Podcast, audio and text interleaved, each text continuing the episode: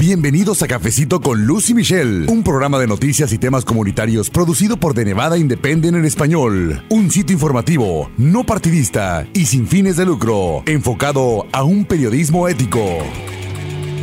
Continúan los cambios en temas migratorios aquí en los Estados Unidos. Bienvenidos a un episodio más de Cafecito con Lucy Michelle. Yo soy Luz Gray, editora asociada con The Nevada Independent en español. Somos un sitio de noticias no partidista y sin fines de lucro basados en Las Vegas, Nevada y también con un equipo en el norte del estado de Plata. Este es ya el episodio 75 de nuestro podcast en español Cafecito con Lucy Michelle. Pase la voz entre sus conocidos para que más personas descarguen los episodios de nuestro podcast y se mantengan informados sobre todo aquí en los Estados Unidos pues en nuestro idioma y también desde luego nuestra comunidad en Nevada. Es un servicio que preparamos para todos ustedes con mucha dedicación y por supuesto con la información más reciente de temas que le interesan a usted y su familia, como es el caso de este episodio, donde, bueno, pues precisamente cuando estábamos a minutos de grabar en la estación de radio La Campesina 96.7 FM el programa que se transmite todos los sábados a las 10 de la mañana aquí en Las Vegas, recibimos información acerca del llamado Acuerdo Flores, donde, bueno, la administración Trump anunció planes para detener de manera indefinida a familias con niños que cruzan la frontera. El secretario interino del Departamento de Seguridad Nacional, Kevin McAleenan, anunció la medida para extender pues de manera unilateral el tiempo de detención de familias migrantes con menores que cruzan la frontera. Entonces, mientras estábamos ya preparándonos para grabar el programa, recibimos estas noticias y bueno, aprovechamos la presencia de nuestra invitada en este episodio, la abogada de inmigración Nayeli Abad para, bueno, preguntarle de qué se trata este acuerdo Flores y más detalles con esa noticia que en esos minutos se dio a conocer. Pero también en este episodio hablamos con la abogada acerca de la regla de carga pública, otros cambios también que se anuncia por parte del gobierno de los Estados Unidos con respecto a este tema. Y bueno, esos cambios a la regla de carga pública se dieron a conocer el 12 de agosto y fundamentalmente lo que hacen estos cambios es más difícil obtener un estatus legal para inmigrantes de bajos recursos quienes han utilizado o podrían utilizar beneficios públicos como lo que aquí se conoce en Estados Unidos como Medicaid, estampillas de comida y otros similares. Temas de actualidad en cuestiones migratorias y bueno, ahora sí le invito a disfrutar este cafecito informativo con Lucy Michelle y de Nevada Independent en español. Muchas gracias. Abogada, muchas gracias de verdad por venir a tomarse este cafecito informativo. Bienvenida. Muchas gracias por invitarme. Estamos reportando prácticamente todos los días cambios en temas migratorios y justamente ahorita que estamos haciendo el programa, como mencionaba, aprendimos algo acerca de un anuncio que dio la administración Trump con respecto a esto que se llama eh, Acuerdo Flores. Sí, eh, el presidente dio a conocer una nueva regla acerca de, del eh, Acuerdo Flores. Ah, es un acuerdo Ah, que fue firmado en 1997 um, y tiene requisitos acerca de uh, estándares para centros de detención um, y también uh, acerca del tiempo en que un, niño puede ser encarcelado um, en un centro de detención. Eh, la administración de Donald Trump dijo que quiere quitar el acuerdo y hacer sus propias reglas acerca de ese tema, um, pero hay, hay grupos que están opuestos a ese, ese plan porque dicen que van a, hacer reglas menos estrictas. Um, y, mantener eh, los niños en, en, los centros de, detención por un tiempo Ah, sin límites. Pero bueno, abogada, así es como nosotros entendemos, digamos, de manera fácil, pero nos gustaría que por favor usted nos ayudara a entender qué está pasando con este anuncio, de qué se trata todo esto. Así como explicó, sí es sobre este acuerdo ah, que ha estado en práctica por bastantes años. Este, entonces ellos quieren limitar a las protecciones básicamente que les estaban acordando a menores de edad que entran a los Estados Unidos. Entonces ahora están proponiendo que quieren poner a estas personas en como un grupo hogar ah, mientras está pendiente el caso hasta que se resuelva. Y ellos están alegando que porque estos casos se pueden resolver en tres meses, pero en la actualidad estos casos pueden durar años, especialmente para menores de edad. Entonces, obviamente están, este anuncio es algo que ataca las protecciones a los menores de edad, a las personas que entran con menores de edad a los Estados Unidos ah, pidiendo asilo por lo regular. Sí, la administración dice que ah, el acuerdo Flores está haciendo condiciones buenas para, la gente que están buscando asilo y, la gente están viniendo porque saben que solamente están en, detención por 20, días. Sí, entonces si están en, un centro por más tiempo, quizás no van a venir. y, dicen que no necesitan más ah, edificios y centros de detención porque van a tener um, un proceso más rápido um, para los casos de los inmigrantes que están buscando asilo. Um, entonces eso es lo que sabemos hasta el momento. Y claro, decimos esto va a cambiar y le vamos a pedir que siga pendiente con De Nevada Independiente en español para más detalles que vamos a reportar porque esta noticia, como decimos, prácticamente se acaba de dar a conocer hoy que estamos grabando el programa, a menos que usted quiera agregar algo, abogada, con respecto a este tema del acuerdo Flores. No, sí, este, obviamente esto apenas lo anunciaron hoy en la mañana, este, y sí es algo que me imagino que va a haber organizaciones que van a este, quejarse y someter legislación con las cortes federales, pero vamos a ver qué pasa porque como con lo de la carga pública, ya tienen una fecha en cuando van a implementar esto, entonces vamos a tener que ver qué es lo que sucede. Claro, porque aparte esto no entra en vigor hoy que se da a conocer también, eso queremos aclararle a usted, pero como bien decimos, le vamos a seguir informando de cerca lo que pasa específicamente con este tema del acuerdo Flores, este anuncio que se dio a conocer este día que estamos presentando el Usted Cafecito con Lucy Michelle. Pero también vamos a, informar acerca de otro tema que también recientemente reportamos. Como decimos, estas leyes, estos temas de inmigración están cambiando muy rápido, amigos. Y les informamos que este 12 de agosto el gobierno federal dio a conocer cambios a lo que se llama regla de carga pública, lo que hace más difícil la obtención de un estatus legal para inmigrantes de bajos recursos quienes han utilizado o podrían utilizar asistencia o beneficios públicos como Medicaid, eh, las estampillas de comida, que sí se le conocen, y otros beneficios de ese tipo. Poco después de ese anuncio, el estado de Nevada se unió a fiscales generales de 13 estados para demandar al Departamento de Seguridad Nacional por considerar que muchos inmigrantes documentados dejarán de buscar asistencia para ellos o sus familias porque esta nueva regla, bueno, pues ahora limitará su elegibilidad cuando soliciten un cambio de estatus, dejándolos en peligro de una deportación. Pero desde luego, detrás de estos cambios de esta magnitud, hay muchas preguntas y muchos detalles también que debemos conocer. Así que vamos paso por paso, abogada. ¿Cómo podemos entender mejor lo que es en sí la regla de carga pública?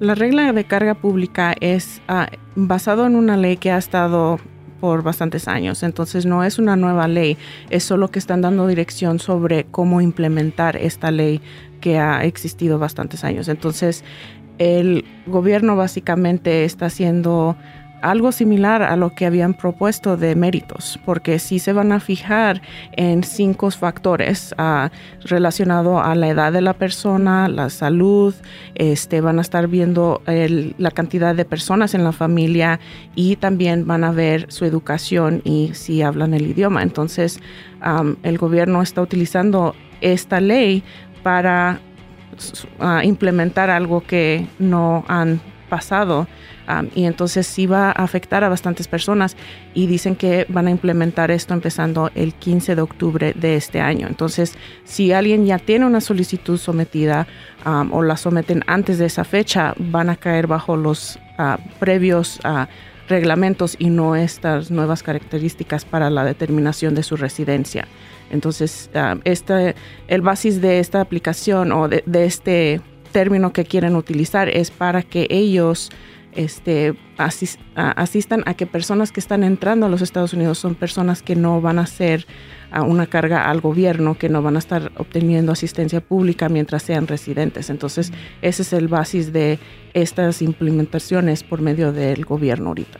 como dijo, esa regla ha estado en vigor por muchos años, la regla de carga pública. ¿Qué es el propósito de, los cambios de la regla de carga pública? Ah, pues como expliqué, este, ellos están tratando de limitar las personas que actualmente puedan obtener la residencia y si ellos hacen una determinación bajo discreción, aún estas personas van a tener que poder pagar una fianza de 8.100 dólares mínimo para que los consideren para la residencia. Entonces, el basis es de que ellos quieren asegurar que las personas que vayan a hacerse residentes sean personas que están trayendo dinero o que tienen una educación que va a traer dinero a los Estados Unidos. Entonces eso es lo que estamos viendo basado en lo que anunciaron la semana pasada. Y eso en el caso de eh, inmigrantes documentados que están ya aquí en los Estados Unidos que quieren hacer un cambio de estatus. Pero por ejemplo me pongo a pensar en las personas que están fuera de los Estados Unidos y que quieren ingresar Anteriormente, por ejemplo, cuando se pide una visa para turista, allá en las embajadas de Estados Unidos en otros países le dicen, bueno, ¿para qué va? ¿Para qué quiere ir a los Estados Unidos? ¿Cuánto tiempo se piensa quedar? Etcétera. Pero también le preguntan o le piden, a ver, enséñame pues que usted tiene trabajo, que tiene a lo mejor una cuenta bancaria, en fin. Pero eso sí, ya ha sido antes. Mi pregunta para ustedes, ¿este trámite del que le estoy hablando es parte de la regla de carga pública? O sea, ¿es nuevo o cuál es el cambio? Eh, el cambio es de los, ah, las características que van a revisar ahora, que están agregando la edad, a la salud de la persona. Entonces van a ponerle más peso y obviamente los oficiales van a tener más discreción en sobre si van a aprobar una aplicación o no, porque pueden decir no. Yo pienso que esta persona tiene una probabilidad más alta de que va a ser una carga pública en el tiempo que esté aquí como residente. Entonces, obviamente en esta administración ah, va a ser algo que pueda ser, devastador para muchas personas porque aunque el, el reglamento dice que no van a tomar en cuenta lo de los familiares ciudadanos o lo de los hijos ciudadanos, aún si factoran el tamaño de la casa y si hay condiciones médicas. Entonces, de todos modos, aunque dicen que no lo van a usar en su contra, es posible que sí, basado en cómo lo vayan a implementar. ¿A quiénes afecta y a quiénes no afecta este cambio? Porque mencionó que quizás los niños y los beneficios que, reciben los niños son un factor? Sí, entonces dice que si un ciudadano, esposo, esposa o hijos están recibiendo un beneficio que no lo van a factorar, pero luego en otra sección sí habla sobre que van a factorar el tamaño de la familia y las probabilidades de que esta persona va a poder mantener a la familia. Entonces obviamente va a ser algo que sí van a revisar y van a ver cuánto tiempo llevan ah, y van a determinar que esta persona tal vez no pueda mantener a su familia porque están recibiendo estos beneficios. Entonces, ah, ese es el problema con lo que ha salido anunciado y sí afecta a personas que están aplicando para la residencia y a los residentes posiblemente si uno está fuera del país por más de 180 días y regresa a los Estados Unidos, está pidiendo admisión de nuevo y entonces en ese momento dice este reglamento que pueden también considerar en ese momento a los factores de carga pública y tal vez no permitirles entrada a los Estados Unidos. Entonces, ah, no afecta para la ciudadanía, pero sí ah, puede afectar a las personas que sean residentes y viajen fuera del país por más de 180 días. Abogada, reportamos ah, que el fiscal general Aaron Ford se unió a una demanda contra la regla de carga pública, pero ¿qué pasa con eso? ¿Es cierto que la regla de carga pública va a estar en vigor? Pues si hay un mandato por una corte federal, entonces obviamente eso pueda que pare la implementación en 15 de octubre, pero ahorita como apenas salió este problema o, aviso de que van a implementar esto empezando el 15 de octubre, esa es la fecha que tenemos ahorita, solo que salga un mandato y cancele la implementación. Sí, porque también eh, eso le reportamos y hicimos la primera parte de este tema de carga pública, lo puede usted escuchar en nuestro podcast en el episodio anterior de pues la, acción que tomó Nevada o la Fiscalía General del Estado para unirse a otros tres estados también para pues demandar eh, no están de acuerdo desde luego con lo que está pasando con esta nueva regla de carga pública. Pero también queremos preguntarle, abogada, de lo que pasa, digamos, con la gente todos los días que se levanta, que se va a trabajar, que tiene familiares, que tiene estos beneficios de las estampillas o en fin, de los que hablamos en el segmento anterior. Por ejemplo, una pregunta que se me ocurre, abogada, si tenemos familiares o seres queridos que quieren venir a visitarnos, ¿les va a afectar esta nueva regla de carga pública si ya tienen su visa de turista? Este, debería de no porque estas son para aplicaciones nuevas. Está diciendo sobre la educación de aplicaciones después de esta fecha que van a ser bajo este reglamento. Entonces, no creo que eso cause algún problema o que reevalúen a las personas que ya tienen ese estatus de no inmigrante. Pero sí va a ser para personas que apliquen después de esta fecha, solo que haya un mandato de una corte mm. federal. Abogada, el, congresista Stephen Horsford um, dijo en un comunicado eh, la semana anteriormente uh, que hay algunos que están rechazando servicios médicos um, y comida y cosas así porque piensan que, van a afectar su su estatus legal y, su caso. Um, ¿qué, están, ¿Qué está usted diciendo a sus clientes? Pues, antes de que este anuncio saliera, este sí les estábamos explicando a los clientes que aseguraran que no estuvieran mintiendo en las aplicaciones, porque hay veces desafortunadamente que tal vez reportan que no están con su pareja para obtener los beneficios, porque hay bastantes de estos programas que son basados en el ingreso, entonces o no reportan bien lo que ingresaron y ahí sí es cuando puede causar un problema porque también es un tipo de fraude y puede implementar a la persona que está pidiendo algún estatus en los Estados Unidos. Entonces, antes de que esto sucediera, estábamos explicándoles a los clientes que si en, en, actualidad lo ocupan y es para los hijos ciudadanos o para los cónyuges ciudadanos, que obviamente mientras no mintieran en la aplicación y daran la información verídica, entonces que no iba a ser algo que les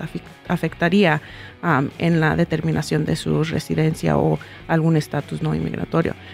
Ahora con esto nuevo, sí estamos revisando para ver uh, qué tantos beneficios recibieron, también revisando si dieron la información verídica para asegurar que si no lo ocupan en este momento basado en que ya ingresan más, que se salgan de los programas, pero obviamente si una persona ocupa eso, los hijos ciudadanos tienen esos derechos de obtener esos beneficios si son necesarios para el hogar, pero si ah, no sabemos qué dirección o cómo vayan a juzgar lo del tamaño de familia y el basis de que esta persona no puede sostener a su familiar, aunque las reglas claramente dicen que no van a usar eso en contra del inmigrante. Entonces, ahorita sí les estamos explicando que si tienen esos beneficios, cuánto tiempo llevan y tal vez que empiecen a ahorrar por si les permiten lo de la fianza de los 8.100 dólares para hacer su cambio.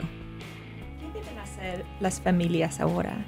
Que si están recibiendo estampillas de comida o Medicaid, ah, debe cancelar esos beneficios o contactar el Estado? ¿Qué deben hacer? Pues tienen que revisar ah, su información y si hay un cambio de ingreso, obviamente cancelarlo porque ya no lo ocupan.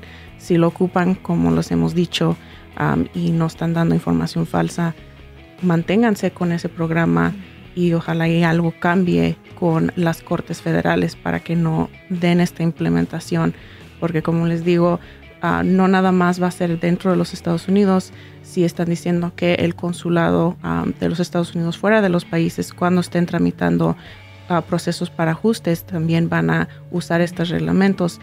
Y entonces puedan que lo consideren dependiendo de cuánto tiempo llevan con estos programas. Ellos van a revisar los 36 meses anteriores para ver el uso y determinar, o si no, si estas personas están recibiendo esto, enseñar que van a tener un trabajo bueno para que ellos enseñen que su familia ya no va a ocupar esto cuando ellos reciban este beneficio. Entonces, hay, sí hay factores que puedan cancelarlo, pero sí van a tener que poder enseñarlo con documentación.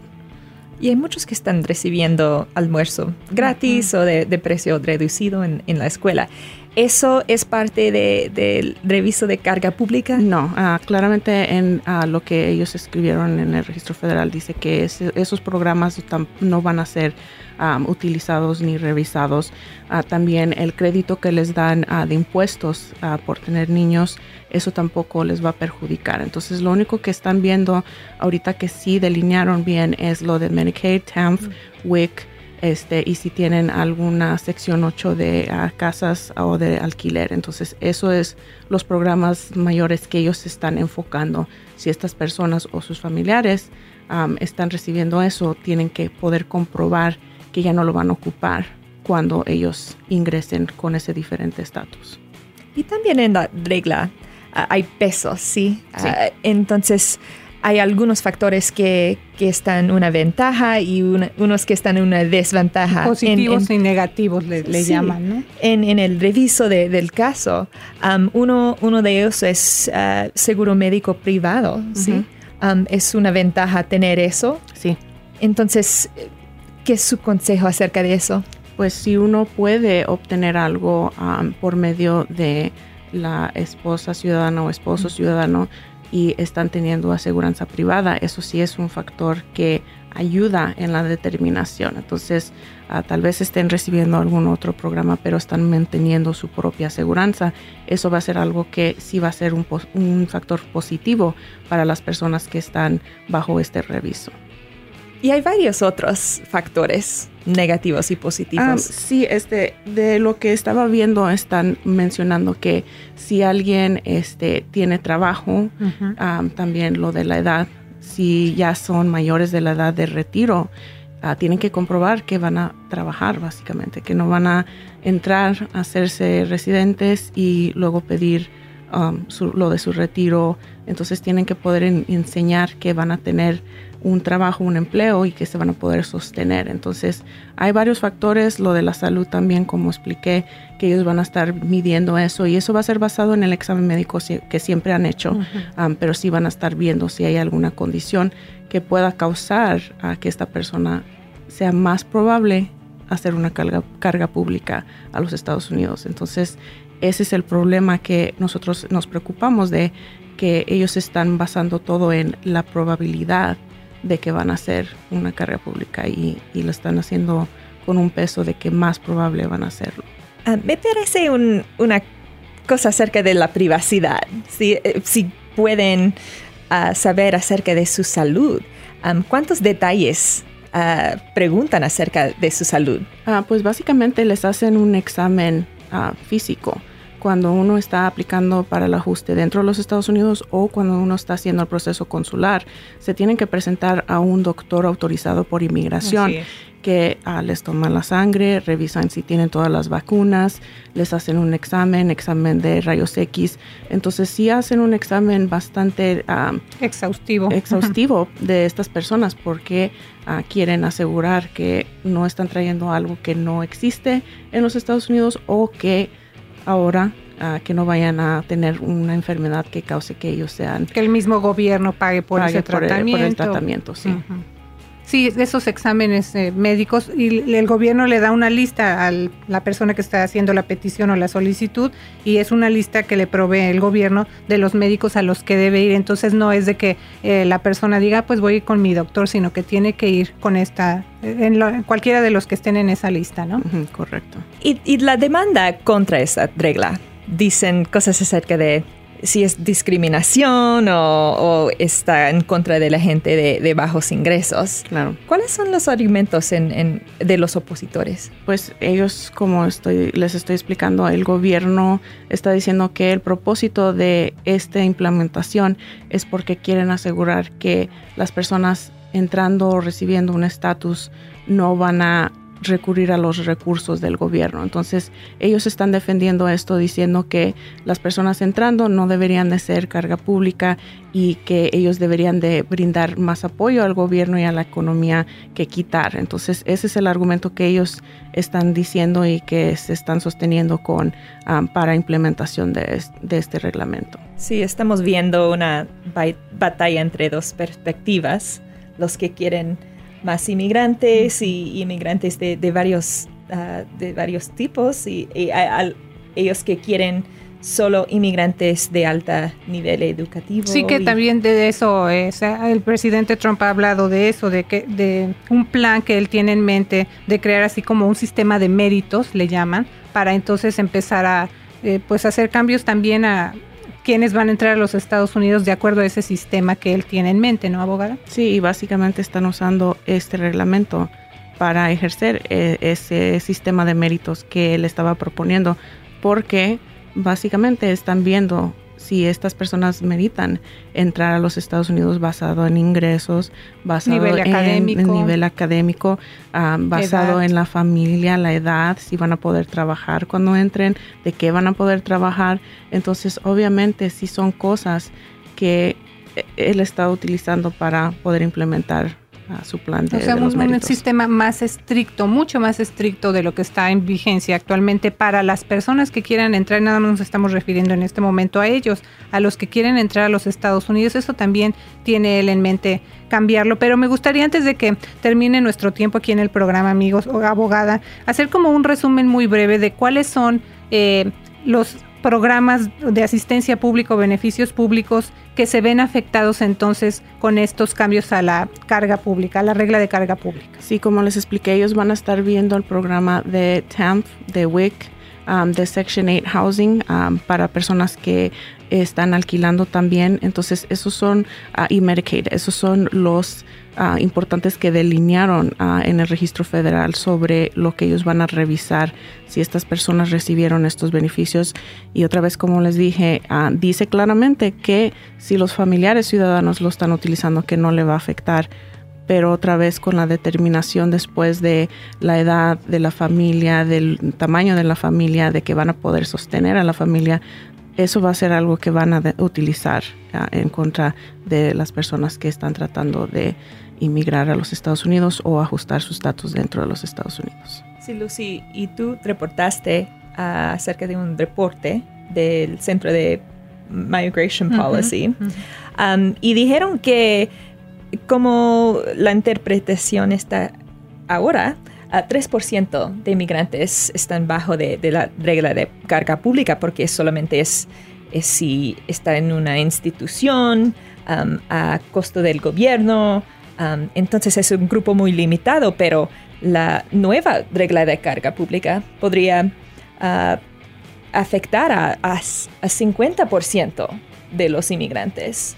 Entonces es un, un cambio muy grande. Así es, de hecho así se presentó eh, en los reportes en diferentes partes diciendo que este es uno de los cambios más significativos en cuanto al tema de las leyes de inmigración en general, pero obviamente pues durante la administración del presidente Trump. Abogada, ¿algo más que usted quiera decirle al público que debe tomar en cuenta pues es mucha información, insistimos, son muchos detalles, pero algo que usted particularmente quiera decirle a la comunidad. Pues sí, si ahorita tienen la habilidad de someter su aplicación, háganlo antes de esta fecha, porque si someten la aplicación antes van a estar bajo los, los últimos reglamentos, que como dijeron es solamente el 3% si están ah, en un lugar del gobierno que los están asistiendo. Entonces, háganlo en, el tiempo que puedan, lo más pronto posible, porque no sabemos si vaya a haber un mandato, no sabemos qué vaya a pasar. Obviamente están peleando y es muy bueno que están peleando a las entidades del, del condado y cosas así. Stephen Horsford, todos los congresistas y senadores y representantes, pero sí necesitamos también uno estar consciente de estos límites de tiempo y someter sus aplicaciones antes de los cambios. Abogada, muchísimas gracias por venir aquí a Cafecito con Lucy Michelle. La queremos invitar para un próximo programa porque hay mucho que informar. Así que le damos las gracias a la abogada de inmigración Nayeli Abad con Velázquez Immigration Law Group por venir aquí a Cafecito con Lucy Michelle. No se eh, olviden de escucharnos el próximo sábado. Les saluda su amiga Luz Gray con De Nevada Independiente en español y también mi colega Michelle Rindels. Gracias, Michelle. Así es, por eso le invitamos a que no se pierda Cafecito con Lucy Michelle y que visite nuestro sitio de noticias de Nevada Independent en español, nuestro estado, nuestras noticias, nuestra, voz.